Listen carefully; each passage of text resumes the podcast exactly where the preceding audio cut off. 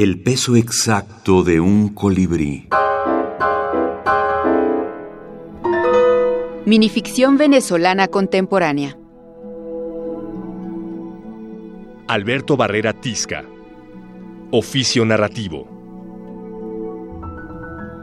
Siempre he querido escribir una gran novela.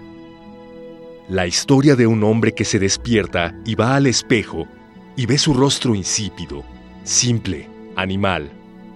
La historia de la historia de un hombre en un espejo tan profundo como la gloria de una ballena muerta. Entonces me levanto, decidido a escribir. Voy al baño y ¡ah! Un espejo. Tomado de Plesiosaurio, primera revista de ficción breve peruana, número 9, volumen 2, marzo 2017. Barrera Tisca nunca más escribió minificción, pero, pero bueno, ha seguido su carrera como, como novelista.